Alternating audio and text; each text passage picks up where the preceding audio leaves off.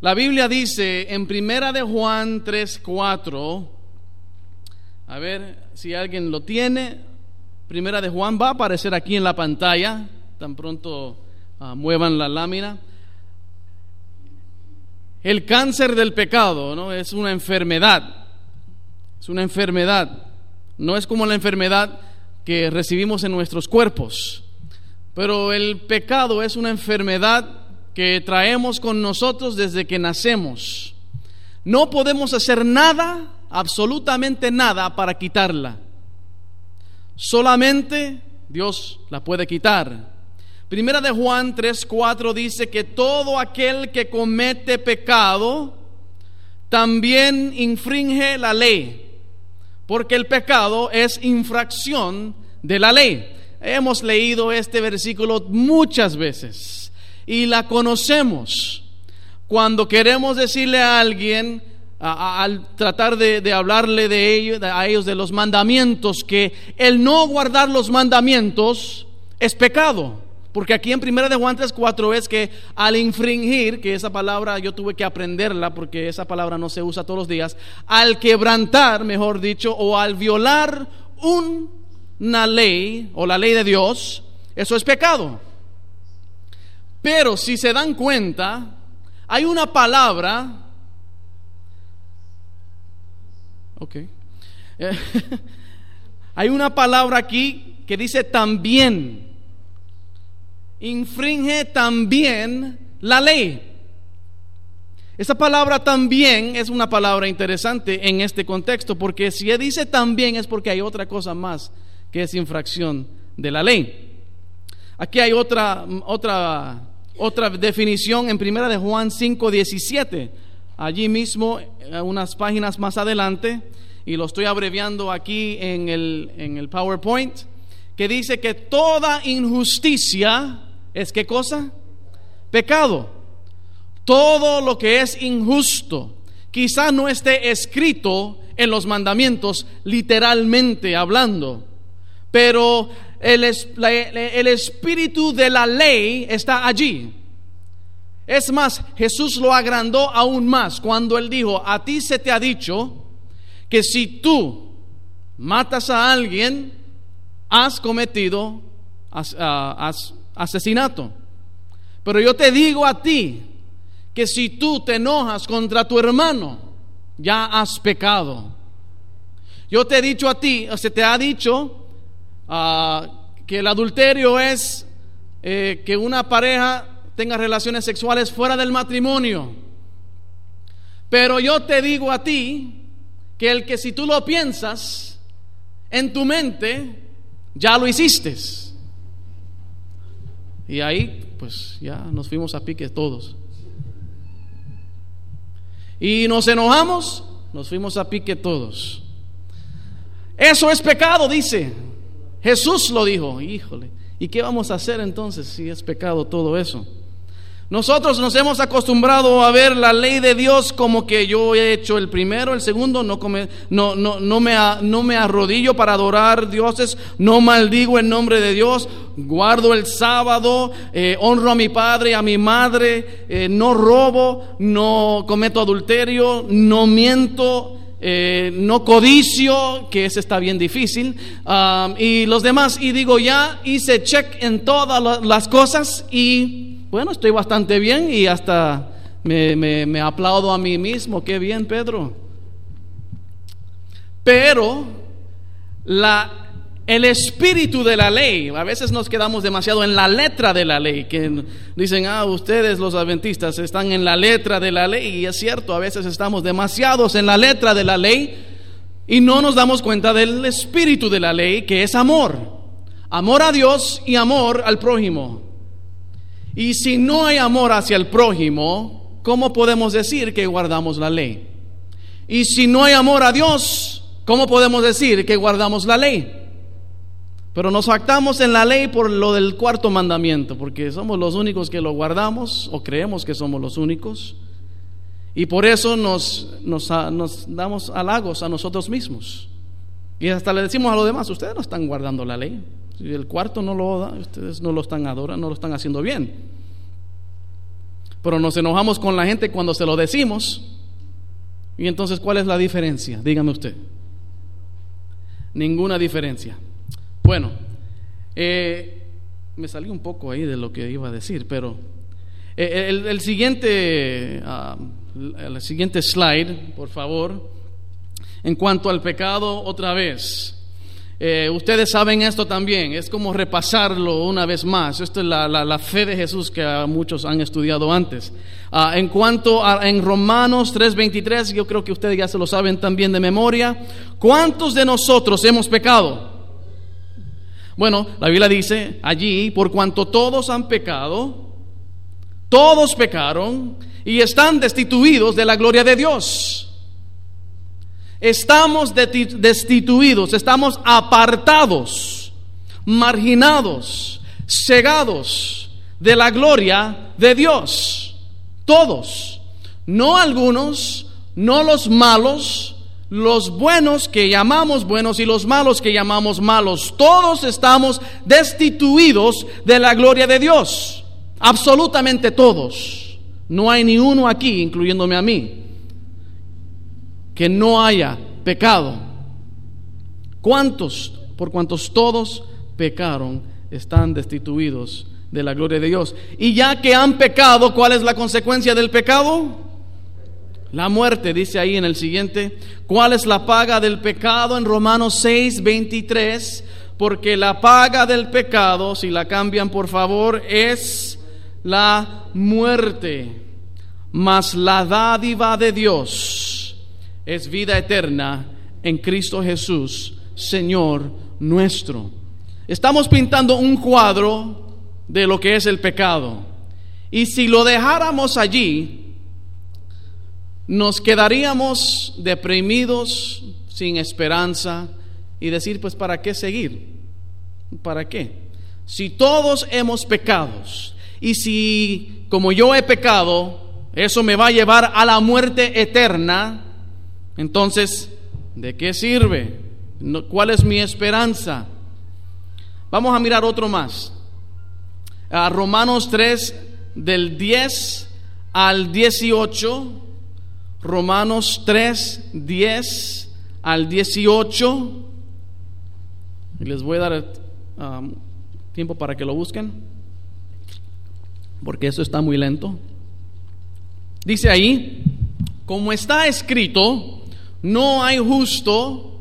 ¿Quién es el justo? Ni uno hay. Ni uno hay. No hay ni un justo.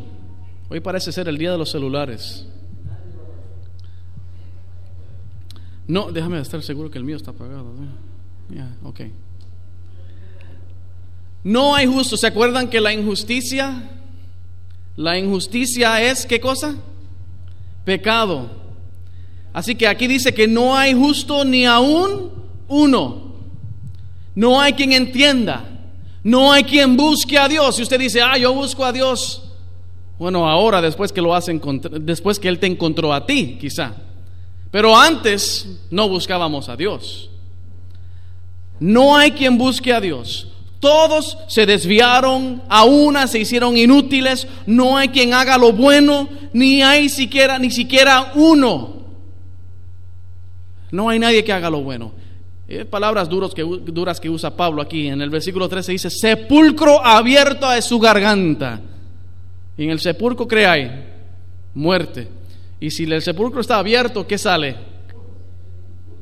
Olor bastante malo. Con su lengua engaña. Veneno de áspides hay debajo de sus labios. ¿Qué es un áspid? Una culebra venenosa. Su boca está llena de maldición y de amargura. Sus pies se apresuran para derramar sangre. Quebranto y desventura hay en sus caminos y no conocieron camino de paz. No hay temor de Dios delante de sus ojos. Esta es la experiencia de una persona antes de que conozca a Dios, a Cristo. Pero lamentablemente todavía existe este estilo de vida aún en aquellos que profesan ser cristianos. Porque el profesar ser cristiano no es suficiente. El yo decir con mi boca que amo a Dios no es suficiente. El levantarme en un llamado no es suficiente. Aún el bautismo no es suficiente. Porque todas esas cosas son cosas externas que tienen su lugar. No se equivoquen, es importante. Pero no nos podemos quedar allí. Tenemos que vivir lo que profesamos. Tenemos que, que, poner en práctica lo que la Biblia nos dice. Y tener cuidado de que nosotros no caigamos en esto, en la complacencia espiritual y pensar que porque un día yo profesé al nombre de Jesucristo, que eso es suficiente. Tenemos que tener cuidado, porque si no, nosotros naturalmente no vamos a tener una vida espiritual. Nosotros un día no nos vamos a despertar y decir, oh, mira, ya no tengo pensamientos malos, como todo bien, eh, no tengo ganas de hacer algo, no sé. Eso uno, uno no entra así accidentalmente a la vida espiritual. Porque naturalmente dice que somos malos. Y si dejamos que nuestra naturaleza nos guíe, nos va a llevar de regreso de donde venimos. Y caemos una vez más en esto. Y puede ser que venga todos los sábados a la iglesia todavía. No se equivoquen. Así que la siguiente lámina nos da una, un resumen de lo que estaba diciendo. La desobediencia lleva al pecado y el pecado nos lleva a la muerte. Ay de mí, ¿qué va a pasar conmigo? Bueno, vamos a seguir. Sigamos para que no se nos acabe el tiempo. Santiago 2, capítulo 10 al 12, nos dice uh, que para ser culpable del pecado, Solo tengo que violar uno. Porque cualquiera que guardare toda la ley, pero ofendiere en un punto, se hace culpable de todos. Porque el que dijo, no cometerás adulterio, también ha dicho, no matarás. Ahora bien, si cometes adulterio pero matas, ya te has hecho transgresor de la ley. Así hablad y así haced como los que habéis de ser juzgados por la ley de la libertad. Y una vez más, repito, conocemos esos versículos, los usamos cuando damos estudios o cuando hablamos con los demás. ¿Y cuando usamos este versículo para decir, ustedes están guardando nueve, pero no uno? Y por eso los están culpables de todos. Y es verdad. Pero a la misma vez ya estamos en un contexto diferente, no estamos dando un estudio bíblico a, no creyentes o a personas que están aprendiendo, les estoy hablando a ustedes, a, mí, que ya, entre comillas, guardamos los diez. Pero si ofendemos en uno, somos tan culpables como aquella persona que no guarda el sábado. Y lo digo en este contexto, así que si usted nos está visitando y dice, ¿por qué habla tanto del sábado? Porque pues entre los adventistas ese es nuestro preferido. Hay que admitirlo. El mío no es el... Eh, un profesor del seminario me dijo, ninguno de los diez son los que me gustan, me gusta lo que viene de antes de los diez. Yo soy Jehová tu Dios que te ha sacado de la tierra de Egipto. Por tanto que te he sacado de la tierra de Egipto, entonces no tendrás dioses ajenos delante de mí. Entonces da los diez. Dice, a mí me encanta lo que dice antes. Yo te saqué del pecado, yo te saqué de la esclavitud. Por lo tanto, ahora aquí te doy esta ley para que vivas en paz, para que vivas en armonía conmigo. Viene la gracia de Dios antes de que la ley venga. Dios los sacó y luego les dio los mandamientos. No fue al revés. Pero si en un punto violamos, ofendemos, Estamos, somos culpables de todos.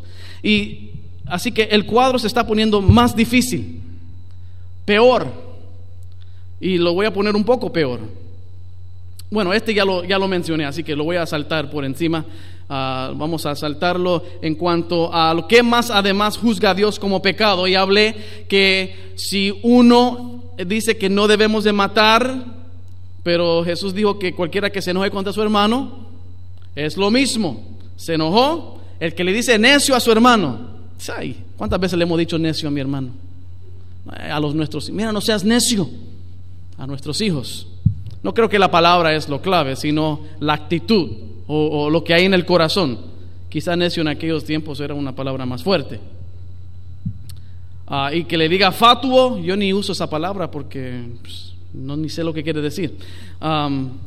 y también lo de cometer adulterio, pero el que mira a una mujer ya hizo lo mismo.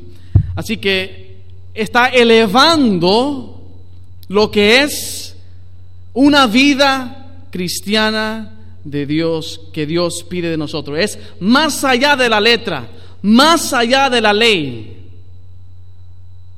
Así que Dios juzga, ya puedes pasar a la otra, nuestras intenciones y lo que nosotros pensamos y sentimos.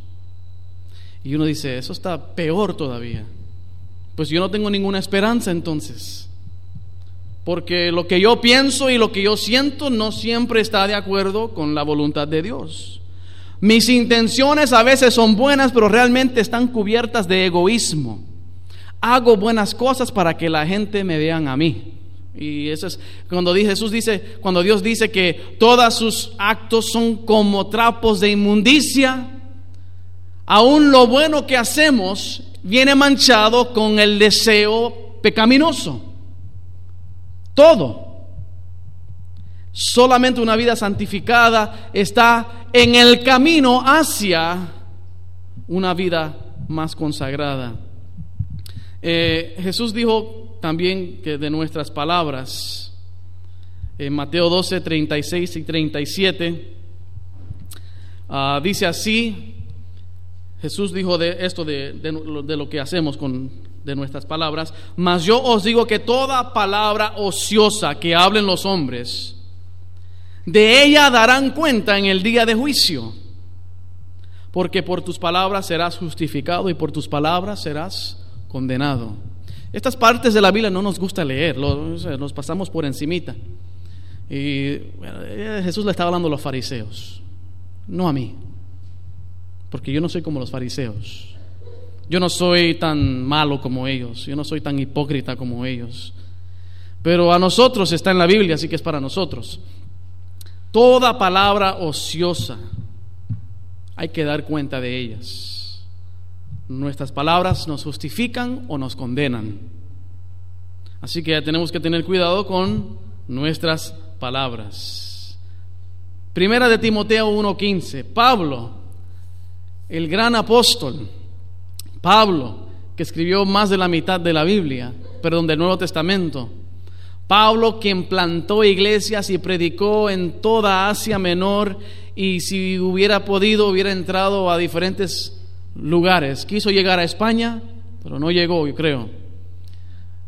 fue a Roma, pero fue bajo las circunstancias de en cadenas. No pudo ir bueno, aunque tuvo la, pudo predicar y pudo escribir, pero él no quiso ir bajo esas condiciones.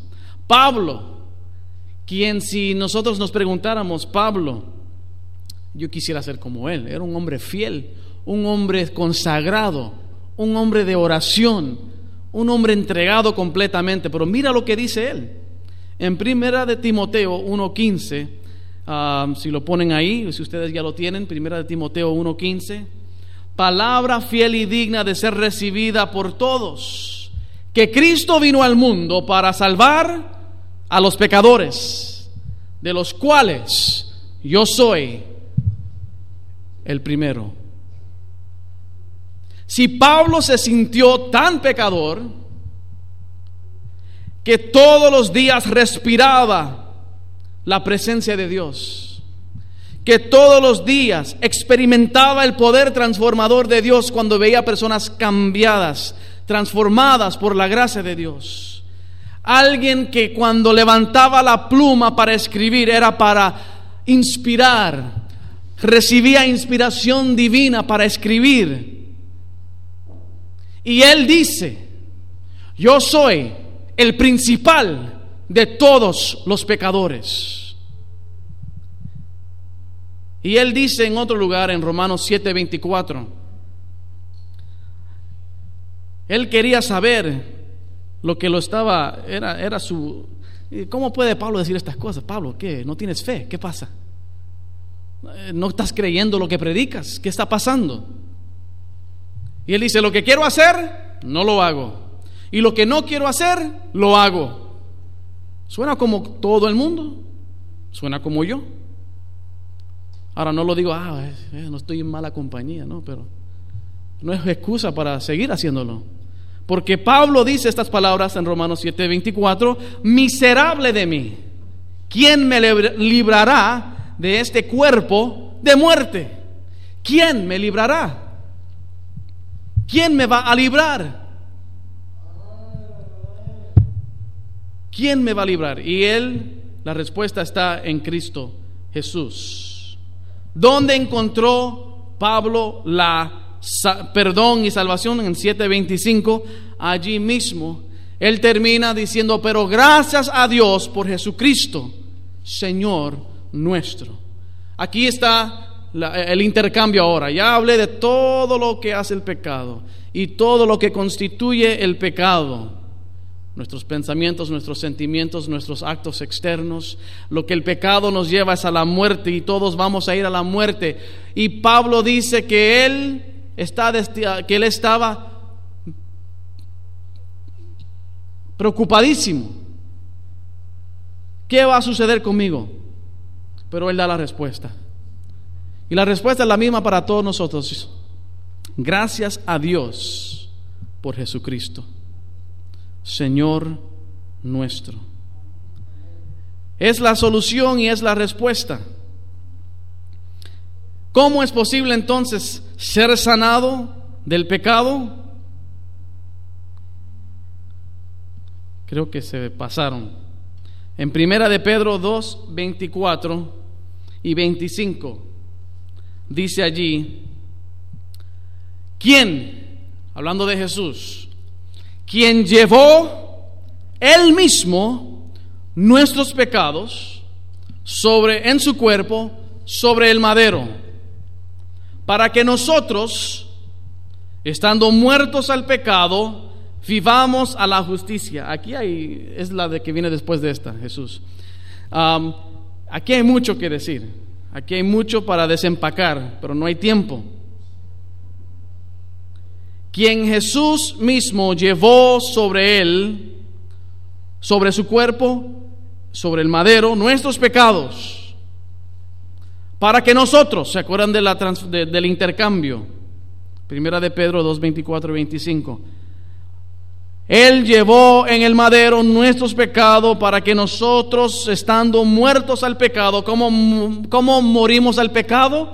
Le damos nuestros pecados al que murió por nuestros pecados. Y en cambio nosotros podamos vivir a la justicia y por cuya herida fuisteis sanado porque vosotros eran como ovejas descarriadas, pero ahora habéis vuelto al pastor y obispo de vuestras almas.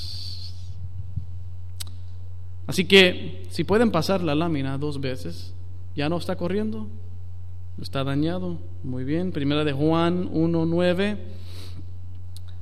¿Qué va a hacer Dios con nuestros pecados cuando aceptamos su promesa y confesamos. Quizá no está funcionando a propósito para que lo busquemos nosotros mismos en la Biblia. Primera de Juan 1.9, versículos muy conocidos. Si confesamos nuestros pecados, Él es fiel y justo para perdonarnos nuestros pecados y limpiarnos de toda maldad.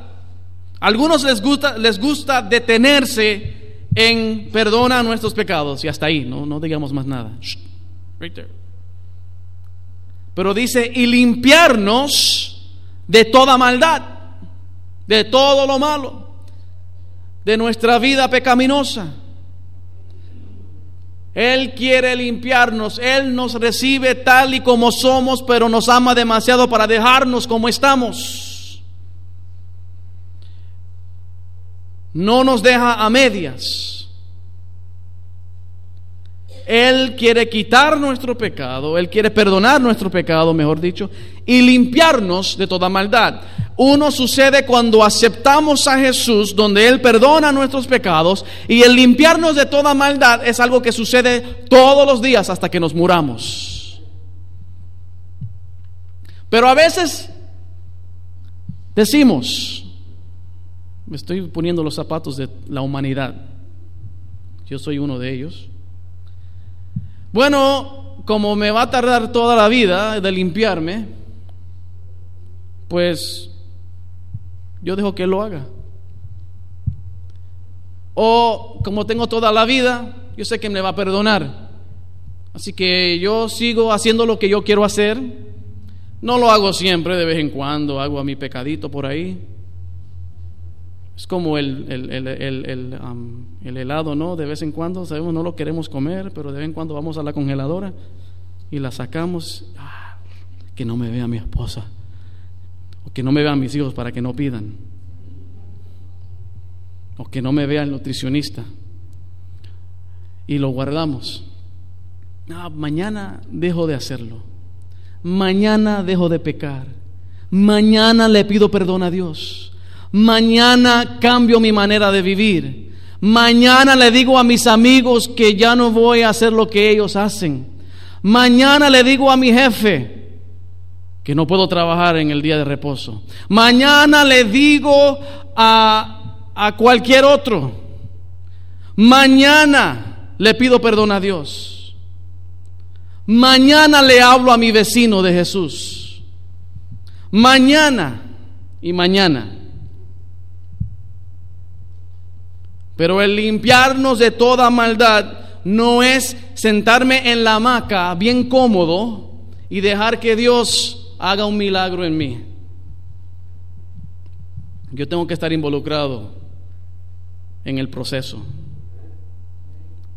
Y si nos echamos para atrás y nos quedamos en la hamaca, ya que dije la hamaca, nos vamos a quedar dormidos. Y un día nos vamos a despertar y decir, ¿y qué pasó? Yo que había dicho que acepté a Jesús un día. Eh, primera de Juan 1.7, esto salió muy en blanco, no sé qué sucedió, pero si andamos en la luz, como Él está en la luz, tenemos comunión unos con otros y la sangre de Jesucristo, su Hijo, nos limpia de algunos pecados, de todos pecados. Recuerdan, todos hemos pecado, todos tenemos pecados, y Él nos limpia, no de algunos, sino de todos. No, pero hay uno que está bien difícil sobrevenir. Hay uno que está está orando por 20 años y todavía me enojo. Todavía digo cosas que no debo decir. Todavía veo cosas que no debo de estar viendo. Todavía, todavía. nos limpia de todo pecado. Hay que tener cuidado también porque ah, hay algunas cosas que yo puedo ver en ti que tú no ves en ti mismo. Y yo te podría decir, oye hermano, eh, sí, ok, Dios está obrando en mí, todavía ten paciencia conmigo. Y está bien, Dios está obrando en la vida de cada una de las personas. Y hay que tener paciencia con los demás. Pero nuestra parte es animarlo y orar por ellos y dejar que Dios haga el trabajo de limpiar. Ah, y, pero a veces desanimamos a los demás. Y esa es la otra parte. Así que tenemos que tener cuidado. Jesucristo, su Hijo, nos limpia. Él es el que nos limpia. Nosotros no limpiamos. Lo que nosotros hacemos es ensuciar más. Tratamos de limpiar a los demás, pero al limpiar a los demás a veces los ensuciamos más. Y nos ensuciamos a nosotros mismos más. ¿Cuán dispuesto está Dios de salvar y perdonar al peor pecador?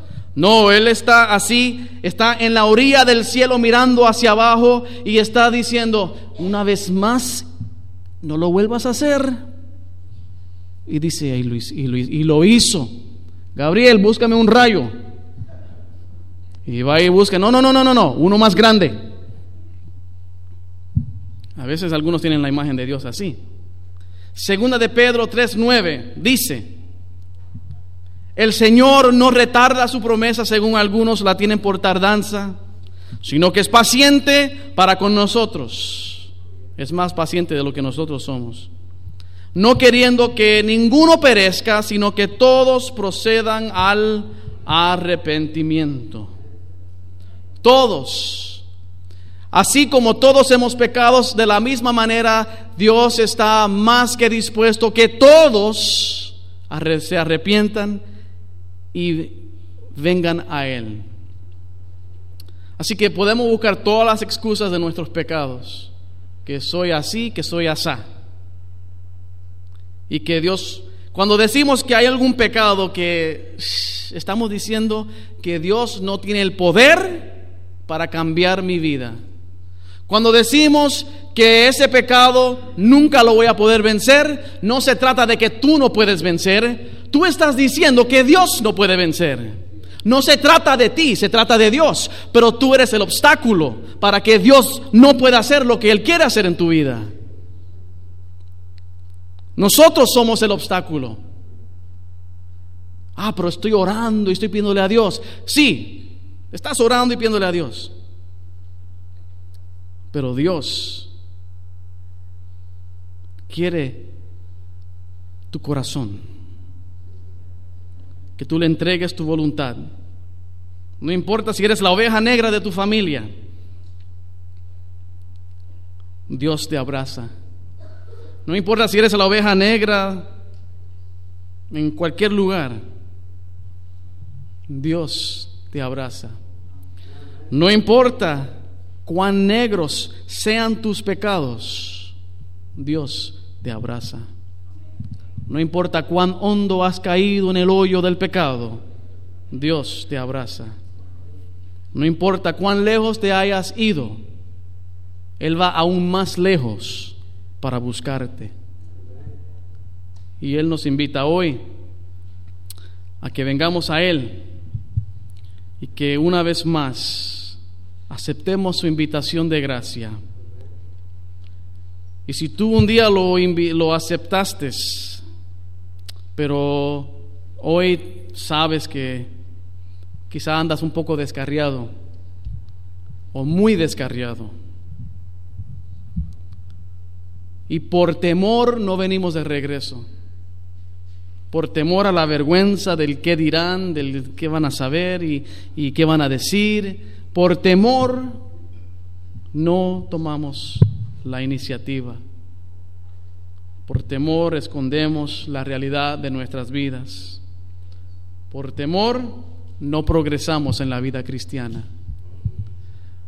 Y la Biblia dice que el perfecto amor echa fuera todo temor. Y Dios nos ha dado, no nos ha dado un espíritu de temor, sino de poder y de una mente clara. Así que hoy, hermanos y amigos y los que están aquí todos presentes, que podamos hablarle a Dios y quitar nuestras máscaras y nuestras pretensiones y decirle, Dios, aquí estoy delante de ti desnudo, no me puedo cubrir con nada no puedo esconderme de ti. Tal cual soy, vengo donde ti. Pero a la misma vez, Dios dice, yo te voy a perdonar, pero también te quiero limpiar. Un hijo mío no debe andar sucio en la calle.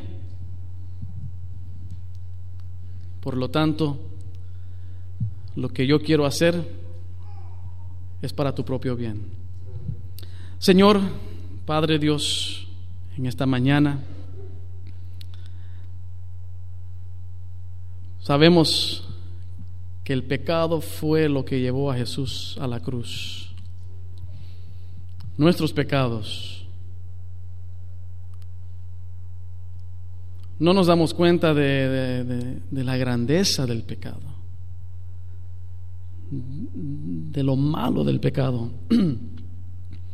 de lo grosero que es el pecado. Sin embargo, vivimos rodeados del pecado todos los días y aún en nuestras propias vidas hay tiempos en que lo practicamos, no por accidente, sino hasta a veces consciente, muy consciente de lo que hacemos.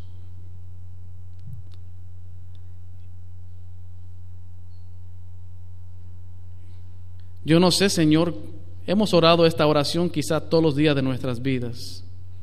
Que tú nos ayudes a vencer, a vivir diferente, a ser la persona que tú quieres que nosotros seamos. Lo hemos orado quizá todos los días. Se han predicado muchos sermones sobre esto. Hablamos de esto en diferentes reuniones. Se han escrito libros, han habido convenciones, han habido conferencias, han habido de todo para el mismo fin que es poder vivir la vida que tú tienes para nosotros. Y algunos se chasquean, se, se, dan por vencidos y se apartan. Señor, no encontramos muchas veces la respuesta, pero ayúdanos a no estar buscando respuestas, sino a buscarte a ti no buscar soluciones, sino buscarte a ti. No buscar una lección o un sermón o un pastor, sino buscarte a ti. No buscar nada más una iglesia, no, nada más ir a otro evento, a otro programa, sino buscarte a ti. Ya hemos tratado todo eso. Y si no nos hemos dado cuenta que lo que necesitamos más es a ti, Señor, pues hágalo muy presente a nosotros. Que al fin de cuentas, cuando la historia termine y cuando nuestra vida termine, que podamos ir a la tumba diciendo, he peleado la buena batalla de la fe. He vencido, no porque hice esto o hice aquello sino porque te buscamos a ti. Y así obtuvimos la victoria. Así que Señor, guárdanos. Si alguien en esta mañana que está luchando en su silla, en su banca, en allí donde está sentado o está sentada, Señor, inquieto o inquieta porque sabe que tú, oh Dios, los estás llamando al arrepentimiento y a una vida nueva en Cristo Jesús. Es la obra del Espíritu Santo que se mueve en nuestro medio y que está haciendo el llamado a que vengan a ti. Señor, que no salgan de este lugar sin haber tomado una decisión. Que no salgan de aquí diciendo mañana lo haré, porque mañana quizás nunca llegará. Así que lo pedimos en el nombre de Jesús. Amén.